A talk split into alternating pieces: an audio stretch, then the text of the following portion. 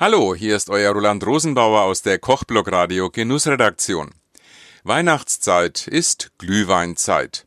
Nicht nur zum Aufwärmen und Trinken in der kalten Jahreszeit, sondern auch zum Kochen. Der Neumarkter Knödelspezialist Burgis hat sich die Glühwein-Knödelinos ausgedacht und ich habe Burgis Koch Felix Deppe kürzlich beim Zubereiten zusehen dürfen. Ich schaue jetzt gerade ganz fasziniert hier einem Koch zu, dem Felix, wie er hier einen roten Sud angesetzt hat und da sind so ganz, ganz kleine Klöße drin. Hallo Felix. Hallo, Servus. Also erklär mal, was du gerade hier machst. Ich komme ja von der Firma Burgis und Burgis hat unter anderem kleine vorgedrehte Knödel Knödel, nennen sich Knödelinos und jetzt speziell für Weihnachten oder auch für Weihnachtsmärkte, wenn das Leute machen wollen, haben wir uns was Besonderes überlegt und wir haben gesagt, wir wollen einen Glühweinknödel machen. Also das klingt toll. Also das ist sozusagen für Weihnachtsmärkte? Unter anderem, ganz kleine Anekdote, ähm, ein Standnachbar auf einer Messe hat sich noch am gleichen Tag einen Weihnachtsmarktstand besorgt, nur um äh, dieses Produkt, quasi diesen Glühweinknödel dort zu vermarkten weil er da gesagt hat, damit lässt sich Geld verdienen. Das heißt also, das ist ein warmes Essen. Der Alkohol wird sich rauskochen, denke ich.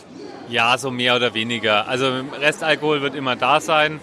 Und das Schöne an dem Produkt, so wie wir es jetzt zubereiten, also vielleicht ganz kurz zur Rezeptur. Man setzt einen kleinen Karamell an, tut ein paar Pflaumen dazu schmeißen und gießt das Ganze mit Glühwein auf und tut die rohen, vorgedrehten Knödel in den Sud rein und kocht die dann langsam und lässt sie gar ziehen. Durch die Stärke wird die Soße quasi gleich gebunden und schon habe ich einen Glühweinknödel. Eignet sich nicht nur süß, sondern man kann die auch ein bisschen würziger machen und als Wildbeilage habe ich die schon sehr gern gegessen.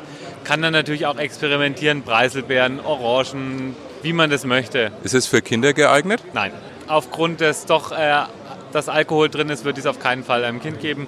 Man hat aber die Möglichkeit, das Ganze natürlich dann mit Kinderpunsch zu machen, wäre dann die alkoholfreie Variante. Also Kinderpunsch geht, äh, trotz des Zuckers, der drin ist, trotz der Süße. Da würde ich es dann wirklich als Nachtisch servieren, weil ein Glühwein hat mehr Säure und durch den Wein. Ich denke, die Kinder, die werden es dann ja auch eher süß mögen. Das ist vielleicht dann weniger. Ja, denke ich auch. Und ich glaube, das ist dann auch vielleicht mit einem Vanilleeis dazu, ist das mit Sicherheit auch eine leckere Sache für Kinder. Da kommt jetzt Zimt noch drauf? Lebkuchengewürz. Lebkuchengewürz. Oh, schade, dass wir kein Duftradio haben. Also es ist wirklich, spricht alle Sinne an. Natürlich durfte ich die Glühweinknödelinos hinterher auch probieren und sie schmeckten fabelhaft. Übrigens dieses und weitere Knödelrezepte findet ihr auf burgis.de.